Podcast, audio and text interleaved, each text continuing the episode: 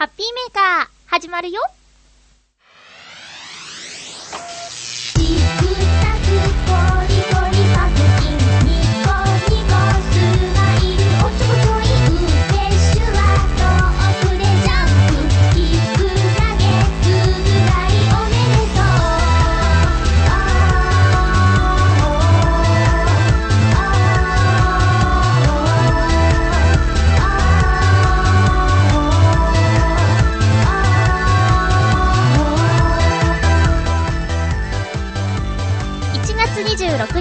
ゆっちょのハッピーメーカー。この番組は、ちょあへよ .com のサポートでお届けしております。週末、テレビの映画で、デトロイトメタルシティやってましたね。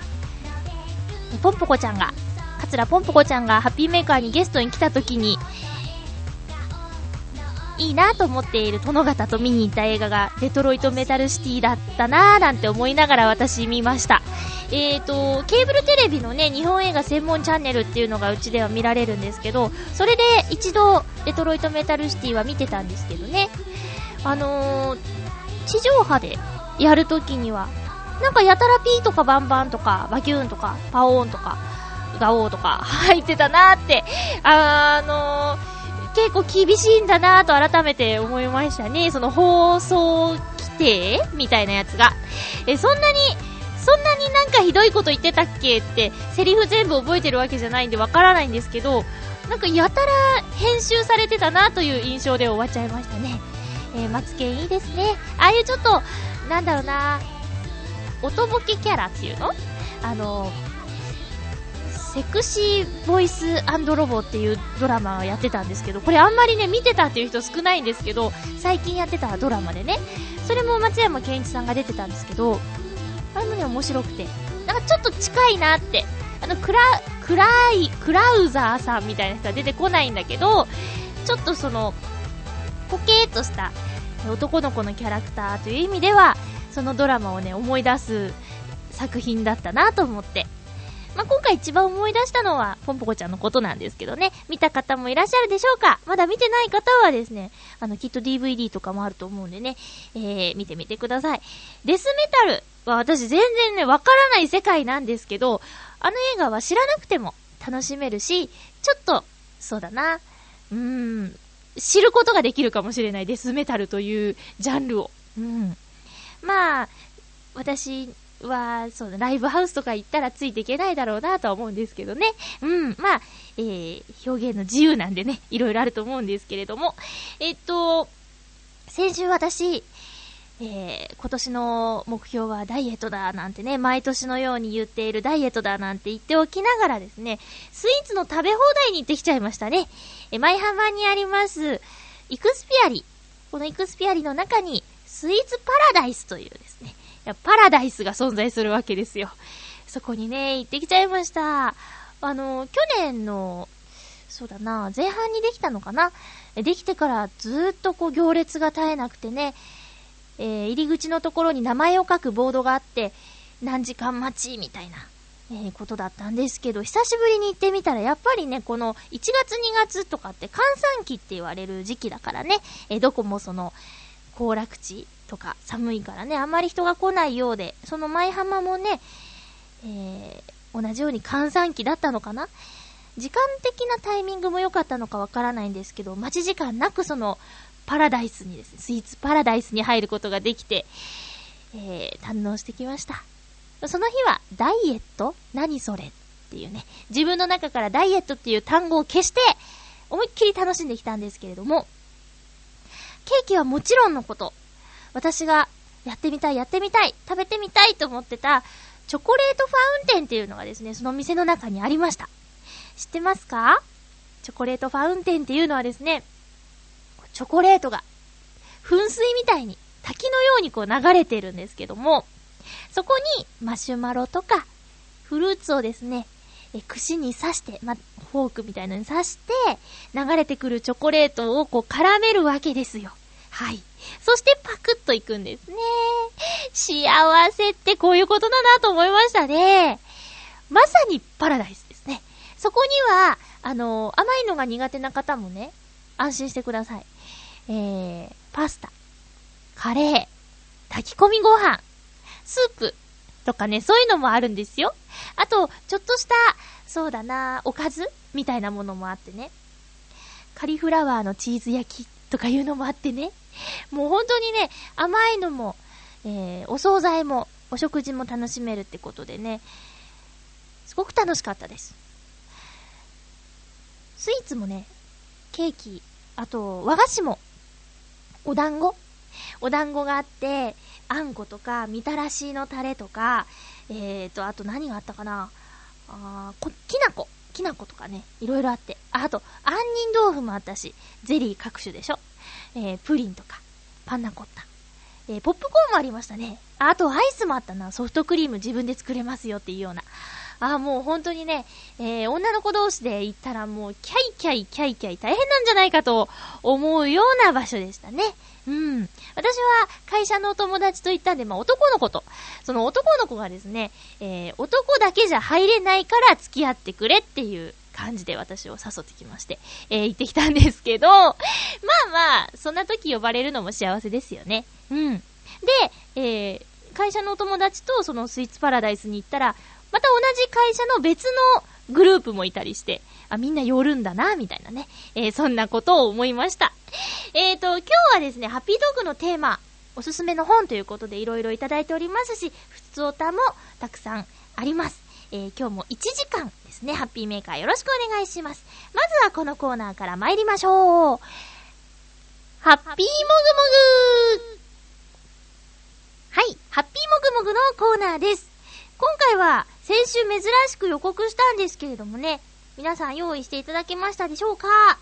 というか、先週話したことについてリアクションがないので、来月からそのようにしたいと思います。そのようにって、えー、どのように？あ、まあ、あの、一緒に食べることにこだわらずですね、えー、用意できる方だけ用意していただこうと。この番組日曜日に収録大体しているので、収録した時には何を食べたかをね、え、ブログで発表したいと思ってます。それから放送されるまたは放送を聞くタイミングまでに用意ができれば一緒に食べられるし、まあ、手元になくても、後でね、聞いた後で、そうか、美味しいのかということで、食べてみようかなっていうアクションでもいいかなという感じで、2月からやりたいなと思ってます。よろしく。今回はですね、ロッテ、クリームチーズケーキ、あ、違う、ロッテスペシャリテクリームチーズケーキ味です。もうごめんなさい。私が食べたくて買いました。まあ、それでいいんですよね。というか、大体いつもそうですよね。はい。チョコレートです。もうがっつり板チョコですね。久しぶりだな、こういうチョコ食べんの。うー、今割ったんですけど、割るとね、この板チョコの中、隙間に、がっつりと、これがチーズケーキなんでしょうね。白い空間、ん？白い物体が見えます。下手くそまゆちょもうほんと下手くそだな。いただきます。うん。あ、チーズ。ちゃんとチーズ感がね、ゴンときますね。チョコレートも美味しいんですけど、この、チーズ感がね、すごい強いよ。うん。これはね、ちゃんとね、クリームチーズケーキです。私クリームチーズケーキですって名乗ってもいい。合格。すっごい美味しいです。これちびちび食べようと思います。なんかね、テレビでやってましたよ。あの2010年最新ダイエット特集みたいな。まあ、私のこの一週間矛盾だらけなんですけどね。うん。えっ、ー、と、チョコレートをちびちび食べるのがいいらしいです。そうすると、あの、突然の空腹感っていうのは抑えられるらしい。えー、ちびちびチョコを食べることで、この、神経をごまかすらしいです。なので、えー、食事の前にちょこっとチョコを食べると、いつもより量を少なくご飯を食べることができるらしいですよ。まあ、ダイエットなんてね、もうほんといろんな種類あるんでね。夜トマトダイエット前、朝バナナダイエットなんてのもありましたけどね。え合う、合わないがあるみたいなので、いろいろ試して、これはいいなというものをですね、選んでやっていきたいなと思うんですけど。でもやっぱり一番は運動ですよね。食べる量をいつもより減らして、運動をすること。でもね、運動ってやっぱ大変じゃないですか。やっぱね、入浴？入浴は2時間の運動量を20分の半身浴で得られるそうなんです。カロリー消費できるらしいんです。まあ全部らしいらしいなんですけどね。えー、とにかく何か動き出さなきゃいけないなとは思っておりますので、えー、そう。急激なダイエットも良くないんだって。だからね、え、1年後まあ間もなく会社の健康診断があって現実を突きつけられる予定なんですけど、まあ冬はちょっと増えちゃいますよね。それはしょうがないです。あのー、蓄えなきゃいけない。寒さに耐えるために。あーもうすごい言い訳してますけど。えーと、今日もぐもぐしたのは、ロッテのスペシャリテクリームチーズケーキ味だったんですけど、先週いただいておりました。パックマン。ん？パックマン？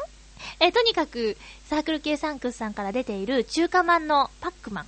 パックマンなんですけど、私、食べてきました。ブログでは記事にしちゃったんでね、読んだ方もいると思うんですけども、ちょっと用事で、えー、出かけた時にですね、サンクスを見つけまして、買って食べました。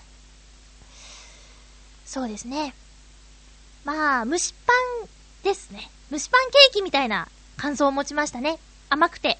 あとはね、そのブログにも書いたんですけど、なんだかよくわからないものが なんだかよくわからない食感のものが入ってた。結局あれ何だったんだろうなクッキーが入ってるって書いてあったんですけど、クッキーがね、クッキーじゃなくなってたかな。やっぱりその、蒸すので、えー、水気、水分を含んで、すごくしなしなーとしてるので、クッキーって言ったらやっぱり、サク、または外はサク、中はしっとりみたいな、そんな感じでしょ？しかし、そのサクがどこにも見当たらなくなってしまっていたのが非常に残念でした。まあでもしょうがないよね。蒸してあるんだもん。そんなような感想でしたよ。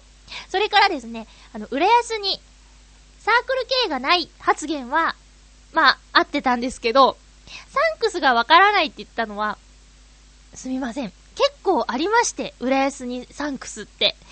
えーと、一番ね、盲点だったのは、その、東西線浦安駅のすぐ近くにあったんですね。ただね、まあ、いつも使わない側にあったという もうすごい個人的な感想なんですけど、いやもう本当にね、あの、いつも使う裏側に、よくありますよね。よく南口使うけど北口全然出ないや、みたいな。そんなような感じで、いや、すぐ駅の近くにありました。で、えサークル系サンクスっていう店があるのかと思ってたら、サークル系とサンクスは別々らしいですね。うん、なのでちょっとね、混乱しちゃいました。でも、サンクスは浦安にいっぱいあるので、この放送を浦安で聞いている方、サンクスに行けばパックマンがあるということですね。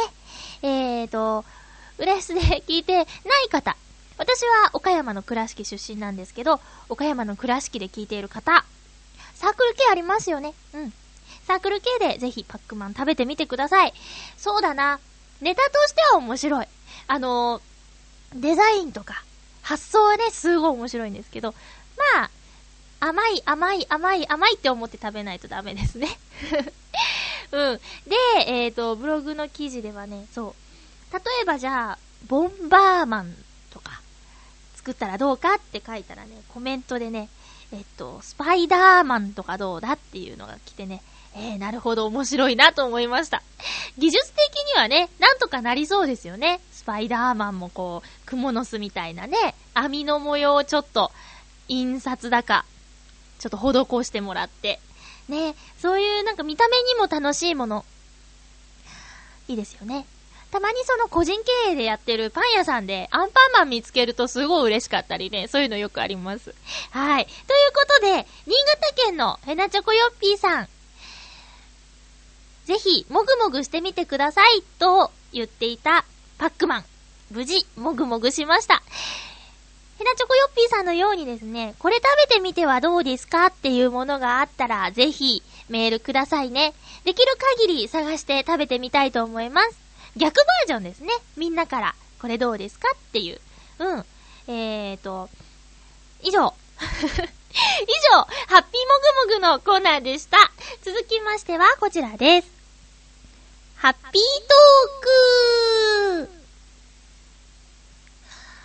まゆちょですね、読書をできるだけしようという感じで、去年もね、年間12冊の目標を立てまして、えなんとか、偏りはありましたけども、なんとか読破しました。そして、今年に入って私、なんだかね、恋愛ものをよく読んでるんですよね。もうどうも偏ってしまうので、皆さんから、そう、今回のテーマ、あなたのおすすめの本ということで、えー、いろいろとね、おすすめを聞いて、その中から、これは読んでみたいというものがあればですね、私の年間12冊の中に加えさせていただきたいなと思っています。えーとね、最近、一番最近、もう今月というか今年2冊読んだんですけど、まあ、全然ね、読む人から比べたらペースは遅いんですけど、えーと、一番最近読んだのは、もうすごく話題の、さよならいつかっていうね、映画が、この23日から公開されてますけど、中山美穂さんの主演で、なんか気になって、えー、原作をね、読んでみたんですよ。あれ、もう2001年発表なんですね。だからもう随分前の作品なんだなって思って。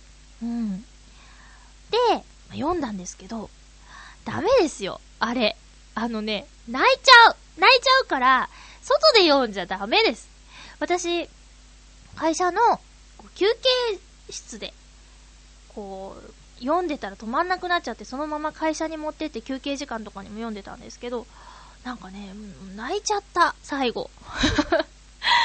もうね、本読んで、あんなに泣いたことって、ないなっていうぐらいに、わーんって、まあ、わーんって言わないけど、うーってなって、ぐーってなって、そんなような作品でしたよ。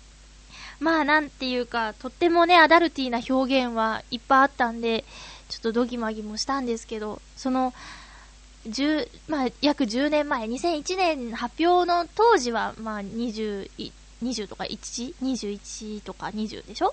その時にこの本に出会ってたらね、私多分ね、最後まで読めなかったと思うんで、えー、本の良さに気づかぬまま、途中で閉じてしまってたかもしれないんだけど、まあ、30歳にもなってね、えー、ちゃんと、なんでしょうね。そういうのもあるな、とか、まあ、逆に、これは素晴らしいなっていう風な感想を持ってしまうっていうことは、私も大人になったんだなと、自分で自己分析しているわけですよ。うん。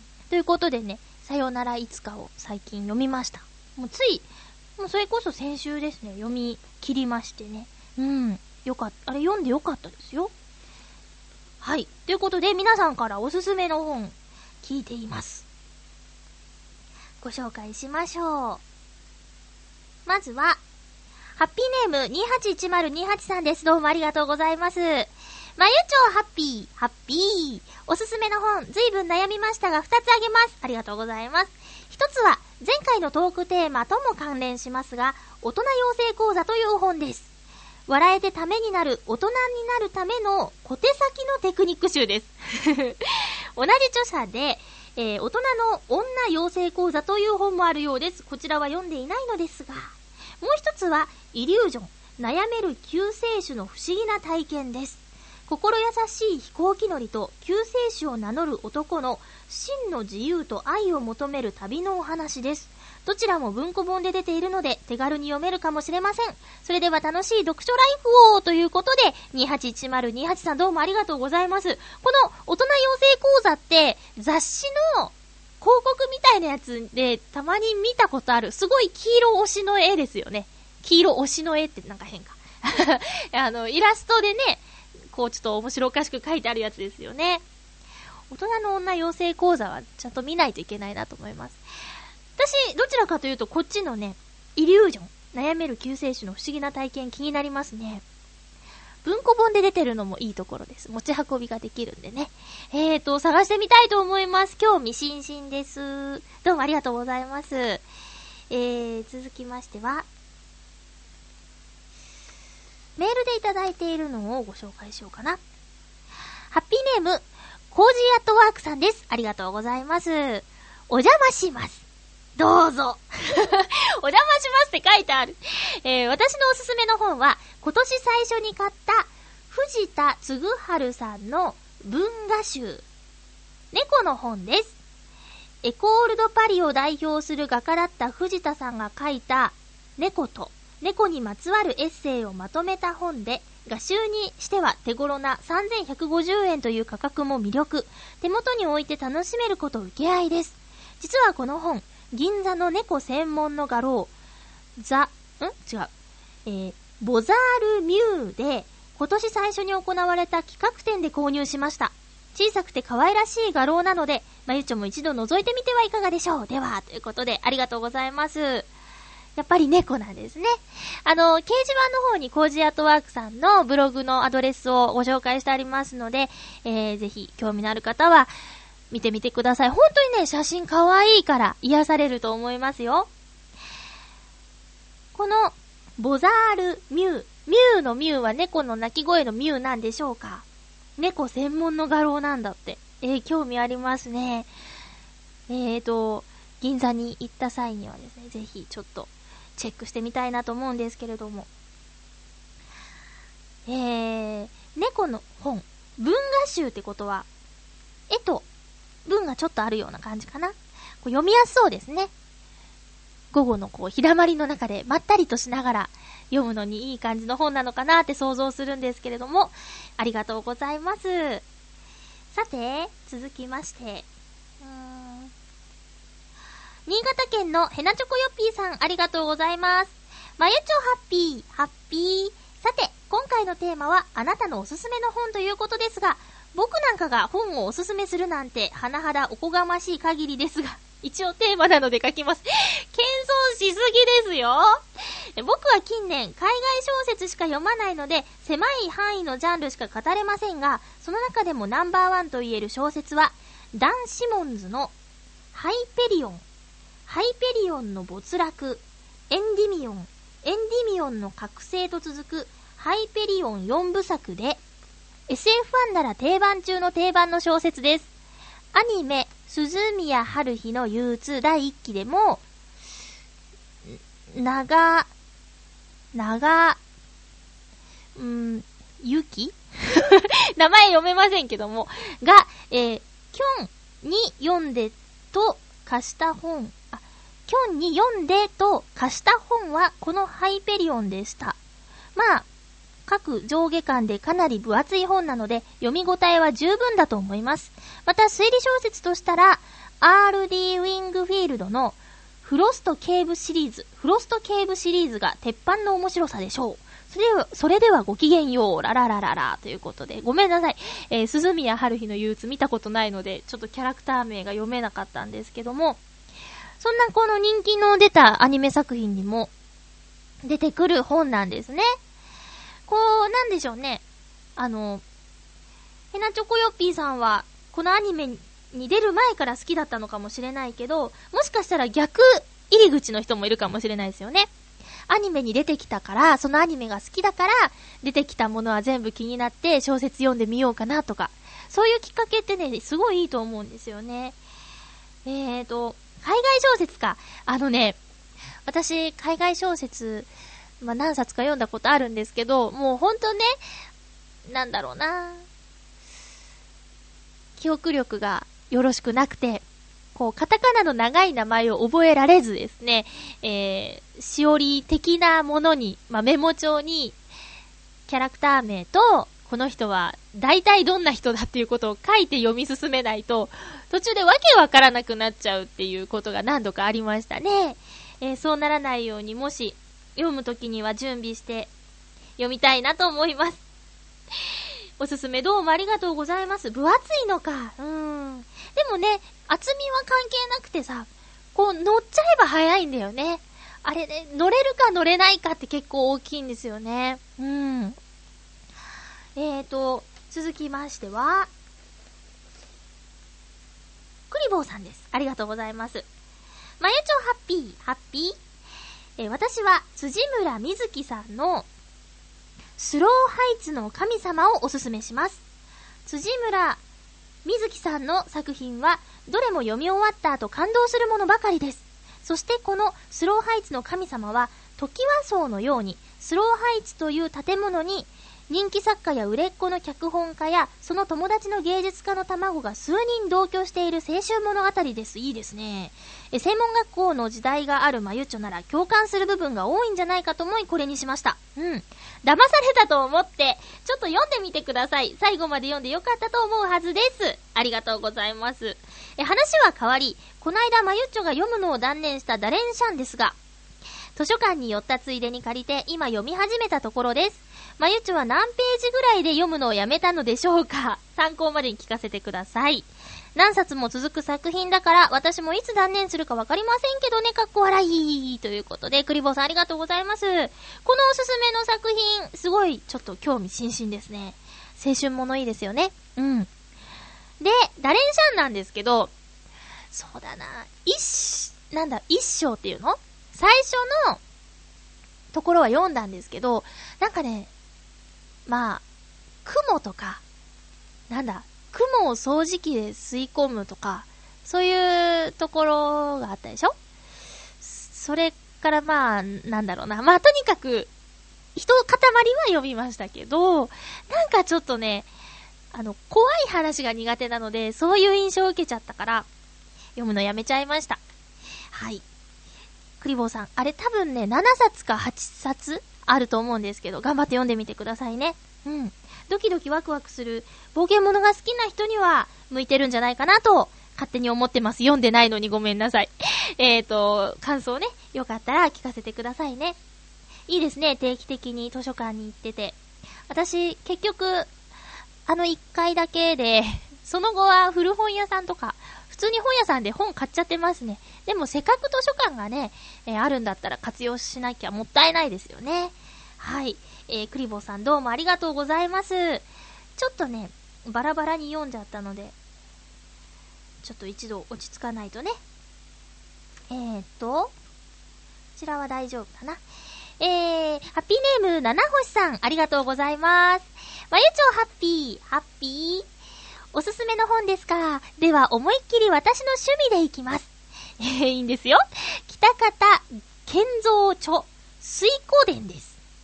えー、原作は中国にあり、もともとは中国、宋の国に反乱を起こした盗賊や反乱者たちの話を奇想天外にまとめて書いていたものですが、それを北方先生が時系列や要所をまとめたり、独自解釈を入れたりして、新たなる国を作るために今までの国へ反逆するという熱い革命物語になっております。主人公側の一癖も二癖もある男たちや、それに勝らぬ女たち。勝らぬ。うん、えそして、敵側も自分の欲望やかつて夢見た理想の国家再建を目指し戦う、泥臭くも魅力的な人物がたくさん出てきます。現在、文庫版で全19巻。はあ、19巻か。えー、アフターストーリーの幼霊伝も現在執筆中です。全部揃えるのは大変だと思うので、図書館でご覧くださいませ。ありがとうございます。水湖伝、私、これ、あれですよね。聞いたことあります。あの、王様のブランチのブックコーナーって結構好きなんですけど、それのランキングにも入ってきますよね、水湖伝って。確か。多分。うん、多分入ってたと思います。こちらはこちらで漢字が多そうな作品ですよね。大事です、そういう漢字に触れることも。19巻か、なんか、そうだなまあ、ハマっての、もうこれまた乗っちゃえばあっという間なんでしょうけどね。あの、ちょっとね、本の話とずれちゃうかもしれないんですけど、ワンピースとか、読んでないんですよ、私。ワンピースね、いいっていう方が多いんで、ぜひ読みたいんですけど、すごい、こうもう、何十、何十巻ぐらい出てますよね。だから、なかなかね、さあ読もうってこうね、腰が上がらないんですよね。えー、なんですけど、図書館で見かけたら、一巻挑戦してみたいと思います。ありがとうございます。そして、フクロウのキスさん、どうもありがとうございます。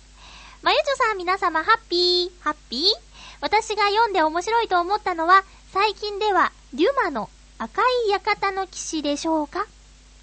主人公の友人のローランがかっこいいのです。あんな男になりたいものです。さて、人に面白い本を勧めるというのは難しいですが、まゆちょさんにおすすめするとすると、吉本バナナの本などいかがでしょうか。文体は読みやすいですし、彼女の世界観は好き嫌いが分かれると思いますが、毒にも薬にもならないものよりは楽しめると思うのではないかと思います。うん。少なくとも私は楽しめました。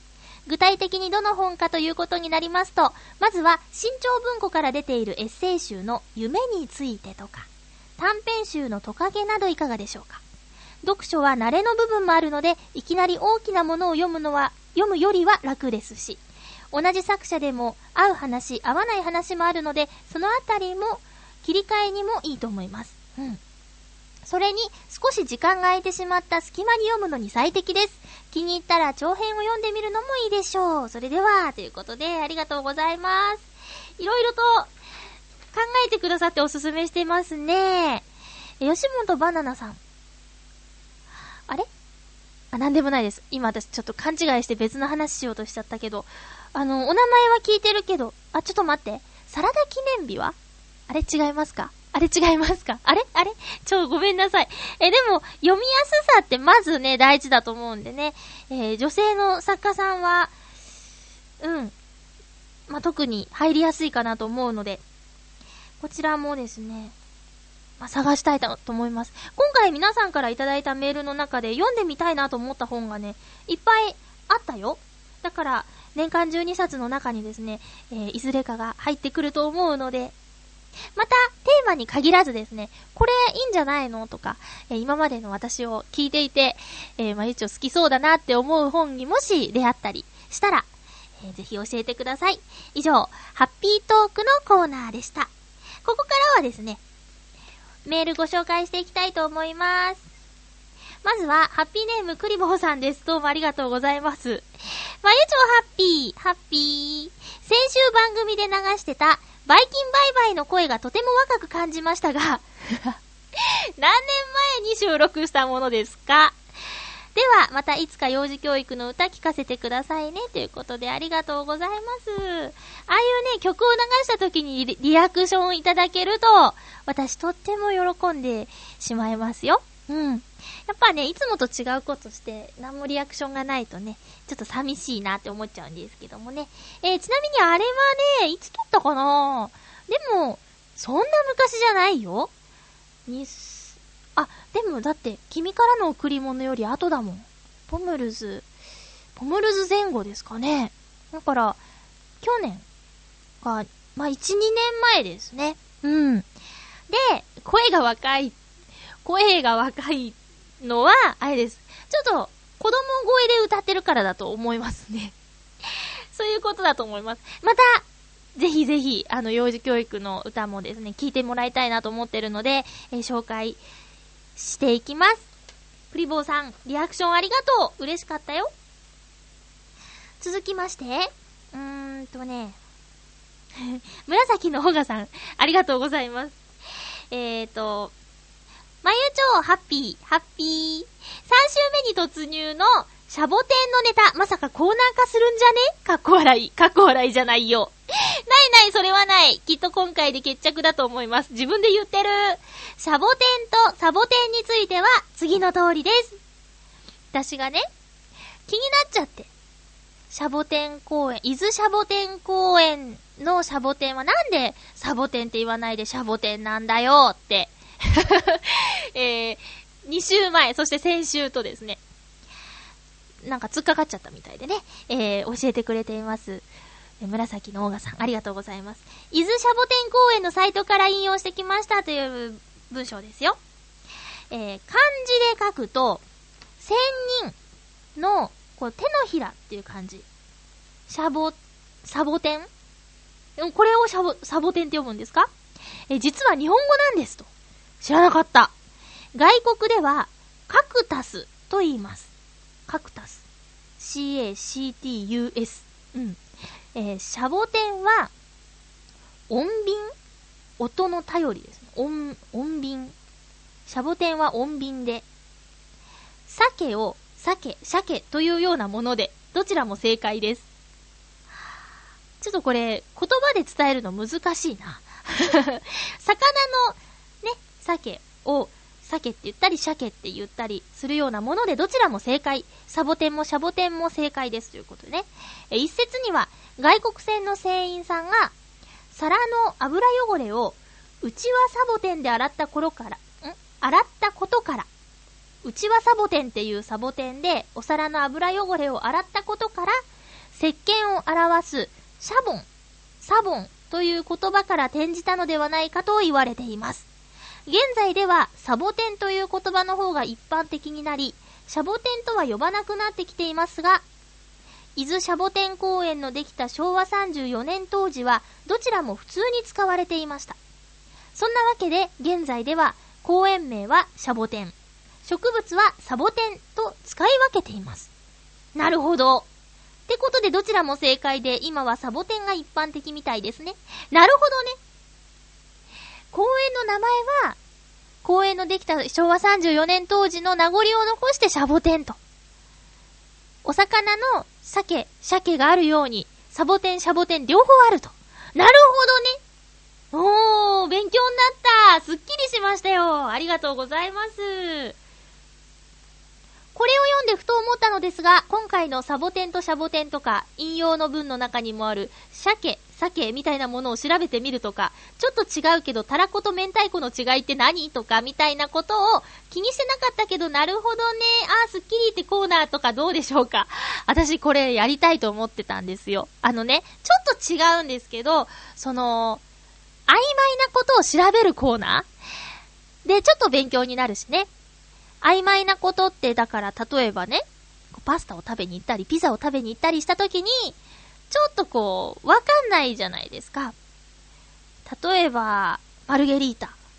マルゲリータって、どんなピザとか、あとカクテルの種類とかいっぱいあるけど、それをちょっと曖昧なものをね、調べて。まあ、調べるのはね、今ネット社会じゃ簡単なことなんですけど、まあ、一人でやってても印象に残らないこともあるからね。うん。お勉強が得意な人は大丈夫だけど。うん。それを番組で取り上げて、えー、ちょっと賢くなろうっていう。もうとっても、そうだな。私が基準なので、レベルの低いコーナーかもしれないんですけど、そんな中でもね、盲点だったっていうことがあるかもしれないのでね、えいいと思います。ちょっとね、うん、考えてみたいなと。この間もね、こういう話してたんですよ、ちょうど。ということで、えっと、紫のオガさん、ありがとうございます。すっきりしました。伊豆、シャボテン公園、いつか行ってみたいと思います。旅行行ってないな、最近。えー、メールありがとうございます。えーと、新潟県のヘナチョコヨッピーさんです。ありがとうございます。まゆちょハッピー、ハッピー。この前のことですが、家の近所にある滝で滝に打たれる行事みたいなことをやっていたので、物好きな性格上見学に行ったのですが、10人ぐらいの男女が白白装束姿で滝に打たれていて、飛び入り参加歓迎ということで、僕もなぜか滝に打たれることにすごーい新潟で?すごいね。え、主催者の人の言うことにゃ、滝に打たれることに対してのお約束はただ一つ。水の冷たさで心臓麻痺とか起こされても責任は負えませんってことだけで、すぐに了承。すごいね。白装、白装束。言いにくい。白装束とか持ってないんだけどというと、パンツだけでいいんじゃないのってことで、気合を入れて滝に突入。身を切るような感覚って言葉がありますが、まさにそんな感じで、あまりの冷たさに何も考えられず、約30秒で撤退。バスタオルをもらって焚き火のそばでガタガタ震えておりました。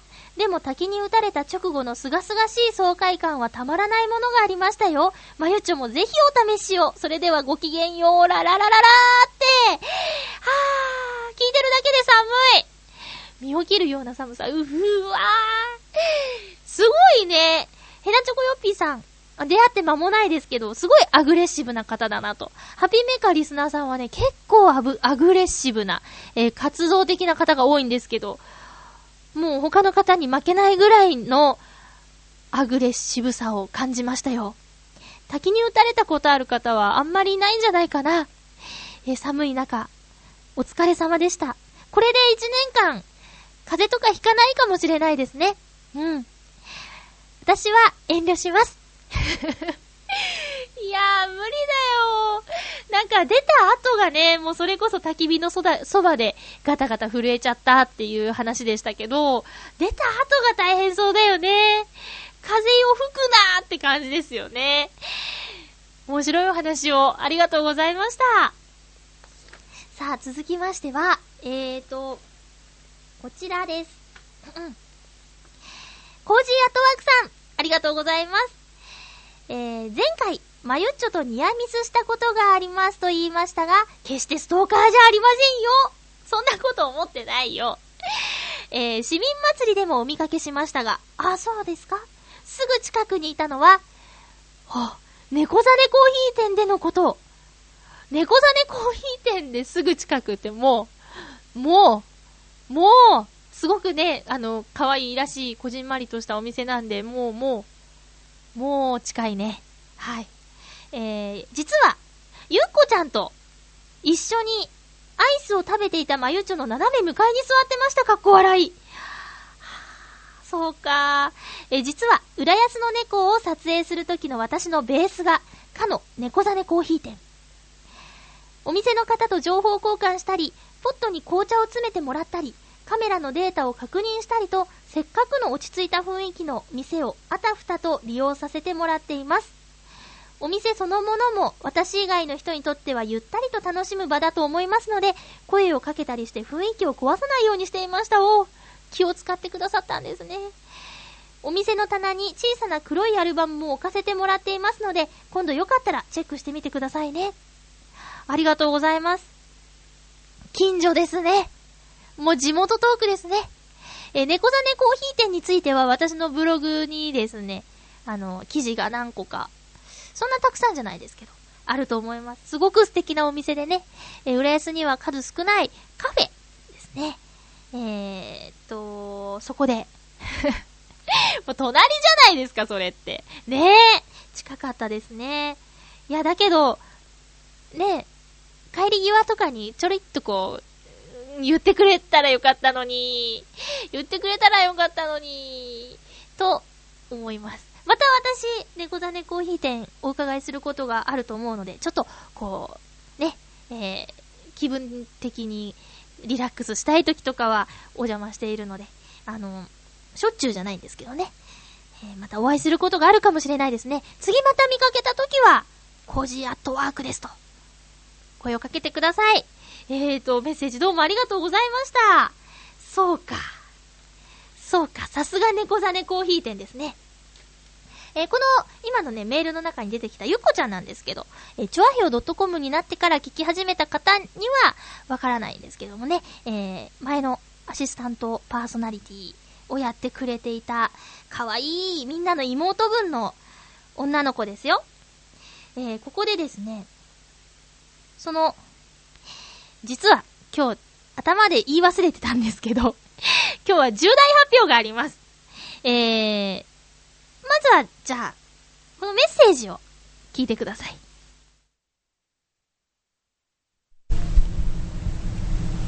皆さんハッピー。さて、私は誰でしょう？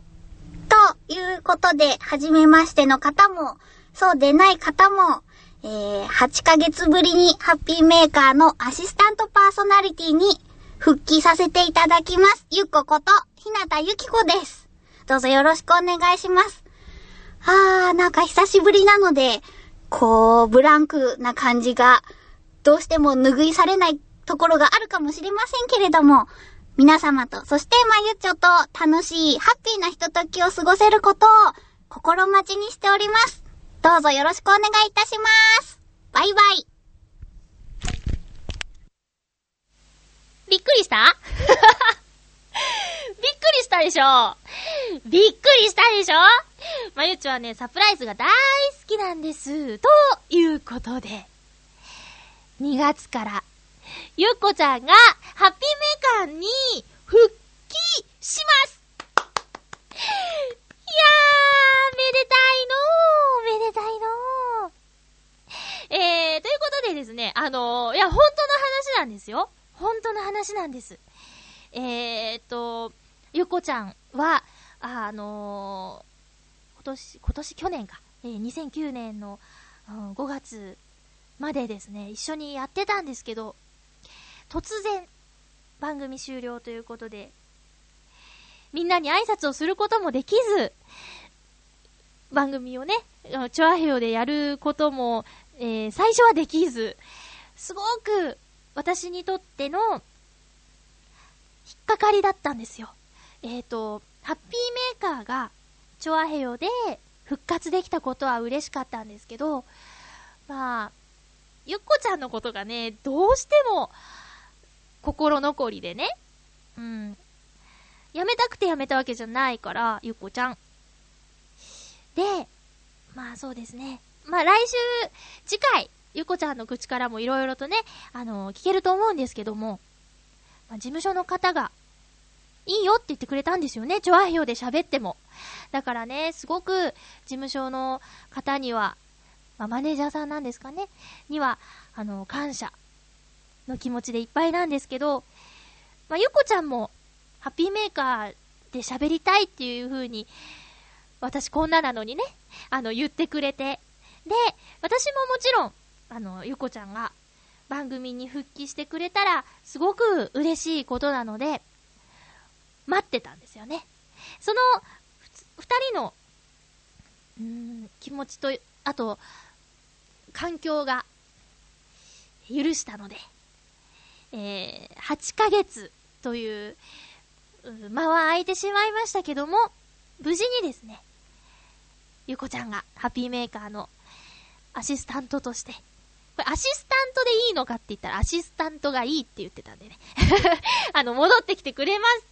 えっ、ー、と、まあ、年末にはね、ユニットの解散っていう残念なお知らせをしてしまったんですけど、まあ、年明け早々に皆さんに、ちょっとプラスの、いい、ハッピーな報告ができて、私も嬉しいし、ちょっとね、ほっとしてます。えー、みんなをね、いつもがっかりさせてばっかりの私なんで、たまには、みんなに喜んでもらう報告がしたいじゃないですか。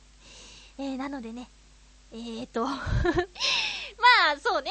私もゆこちゃんもラジオで掛け合いをするのは、久しぶりなんで、それこそ、えー、ブランクをみんなが感じてしまうかもしれないんですけど、基本は、私たちも楽しく、そして聞いてる人も楽しく、それがもう一番なんで、えそこは楽しくやるっていうのはね、自信があるので、えー、と、そこの心配はしないで大丈夫だと思ってます。うん。でですね、ゆっこちゃんは、えーとね、奇数週の出演になりますので、2月の1週目、えー、来週、次回、放送分ハッピーメーカーからですね、本格的に登場してくれますよ。なので、えー、次回はですね、そうだな、まあ、チョアヘオから聞き始めた人は、うん、あと最近のハッピーメーカーを聞いてない方、2007年からゆこちゃん出演してるから、それ以前のリスナーさんは、まあ知らないなーっていう方もいるかもしれないんですけど、ゆこちゃんを知らない方は、ゆこちゃんにバシバシ質問を。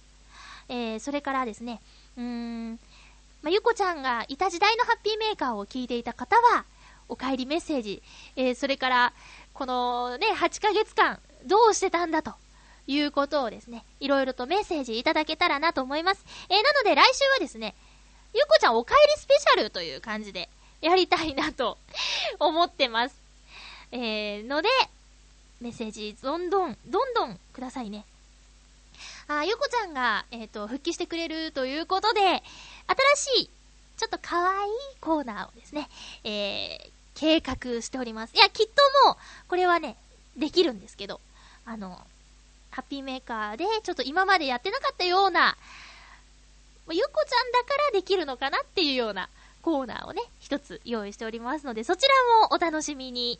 えー、それからですね、あの、もぐもぐ、次回のもぐもぐはですね、まあ、ゆこちゃんに、ハッピーメーカーに帰ってきたんだからこれぐらいのことは覚悟しろよという、もぐもぐアイテムを用意しております。これはね、本人にサプライズにしたいので、えー、何をもぐもぐするかは秘密です。最近ね、ブログでよくね、ゆこちゃんと会ったみたいなこと書いてあったんですけど、まあ、ラジオの打ち合わせですよね、ぶっちゃけ。はい。もうね、なんでしょう。もう楽しみでしょうがないですね。うん。なので、みんなもきっと、嬉しいでしょ？えー、ゆこちゃんが帰ってきてくれて、ますます、そうだな、華やかなハッピーメーカーに、あの、元気に明るいハッピーメーカーに、これでやっと戻れるような感じがしてね、うん、終わった時の環境にね、うん、ちゃんと戻れるかなって。私もその、しこりというか、もう心の中の、なんだろう、引っかかりが、これでもう完全に取れそうです。嬉しいですね。本当に嬉しいなって思う,、ね、思いますね。はい。えーと、まあ、ハッピーメーカー、えー、チョアヘヨで始まって、8、9、10、11、12、1、うん、半年か。ちょうど半年ですけど、ますます頑張ります。ますます頑張ります。何かね、このハッピーメーカーを聞いてて、本当にちょっと一週間の、あの、中で癒しの時間なんだとか、そんな風に言ってもらえたらね、本当に幸せなので、えー、それ、そこを目指して、癒しのハッピーメーカーを、いや、うーん、癒しだけじゃないですけどね、笑いも欲しいですけど。いろんなことを、これからもね、ラジオでできること、いっぱいあると思うんで、あの、挑戦していきたいなと思います。えー、そんな感じかな。なんかちょっとね、発表するの緊張しちゃった。下手くそだったね、今日のサプライズは。なんかもうちょっとズババーンと言いたかったんですけどね。えー、早速ゆこちゃんからダメ出しを もらわなきゃなと思ってるんですけれども、えー、そんなこんなでちょっとな、ずるずる長くなっちゃいましたけど、次回は、えーと、2月の2日ですか。2月2日ハッピーメーカーから、ゆっこちゃんこと、ひなたゆきこちゃん。えー、声優のね、プロダクションにも入っている方がですね、チョアヘオに参加ということで、これまたチョアヘオにとっても嬉しいニュースなんじゃないかなと思ってます。えーと、2月2日ハッピーメーカーお楽しみに。じゃじゃんはい。あー、もう、もう嬉しくてね。はい。ちょちょちょちょちょ、ちょちょちょ、まだ、まだ時間ありますからね。えーと、まゆちょはですね、えー、そうだな身体測定というか、健康診断が近づいてます。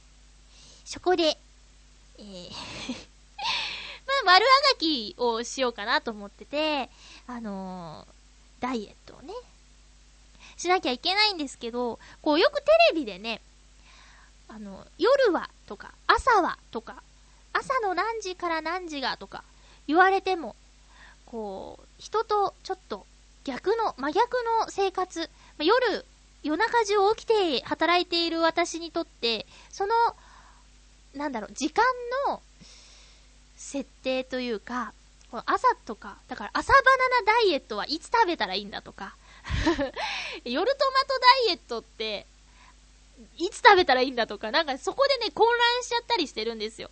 なので、あの、これはね、運動しかないなと。思ったわけです。で、うちには、乗馬があるんですけどね。これ、えー、これもね、ブログの記事にしたんですけど、まあ、なんとかね、続いてますよ。あの、テレビを見ながらとか、えー、本を読みながらはちょっと酔っちゃうんですけど あの、なんとかね、やってます。やるとやらないじゃね、全然違うと思うんですけどね。やっぱりね、何しても、あの、食べる量を減らせば、体重は落ちるということです。あとはね、本当にね、筋力不足だなと思ってます。なので、ビリーズブートキャンプ、もう懐かしいですね。ビリーズブートキャンプ、もう、入隊してたんですけど、あれはね、ダメです。あの、日常生活に影響が。階段登れないとか、そういうね、ちょっと不具合が生じてしまうのでダメです。そしてコアリズム。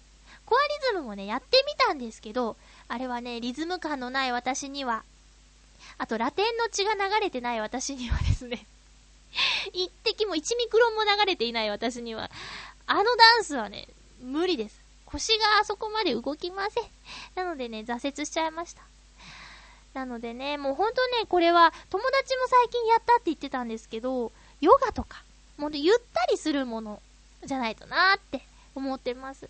なかなかね、その、外でやるものに、えー、進むきっかけとかタイミングがないままなんですけども、こう、テレビでね、ヨガみたいなのやってる、そのケーブルテレビのスポーツチャンネルとかでやってると、ちょっと真似事をしてみたりするんですけど、ヨガもね、あれね、やっぱり、体硬い人にはしんどいですよね。うん。まあまあまあ、最初からできるなんて思わないでね、ちょっとずつ、あの、サビを落としていければなと思うんですけれども、えー、次の健康診断。もうね、自覚してるんですよ。若干ズボンのウエストが、に余裕がないんだもん。だから、きっと、ふ、増えてる。あとね、次の健康診断で私がね、やらなきゃいけないことがあるんです。え、採血。採血をですね、え、35歳以上の人は絶対やらないといけないことになってるんですけど、それ以下の方は希望すれば、みたいな感じで、えー、やりたい人はやってっていう採血なんですけど、まあ、前医療関係に勤めてたっていうお友達が言うことには、あの、インフルエンザの予防接種するくせに、採血しないなんておかしいって、採血やってもらえるなら採血やって、体のこと調べた方がいいんじゃないですかって言われてね。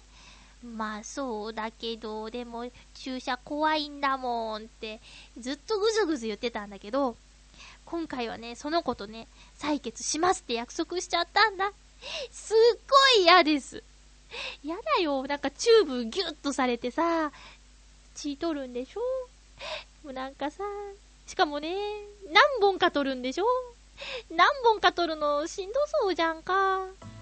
もう、でもでも、えー、体のことをね、ちゃんと調べるのは、しかも会社が無料でやってくれるんだし、えー、ありがたく血を抜かれてこようと。えー、まだちょい先なんですけどね、えそれまでには、ちょっとでもその、重さの方をね、なんとか努力して、え改善したいなと思ってます。ということで、今回のハッピーメーカーは、重大発表もありましたけども、次回からまたよろしくね。お相手はまゆちょことあませまゆでした。また来週ハッピーな時間を一緒に過ごしましょう。ハッピー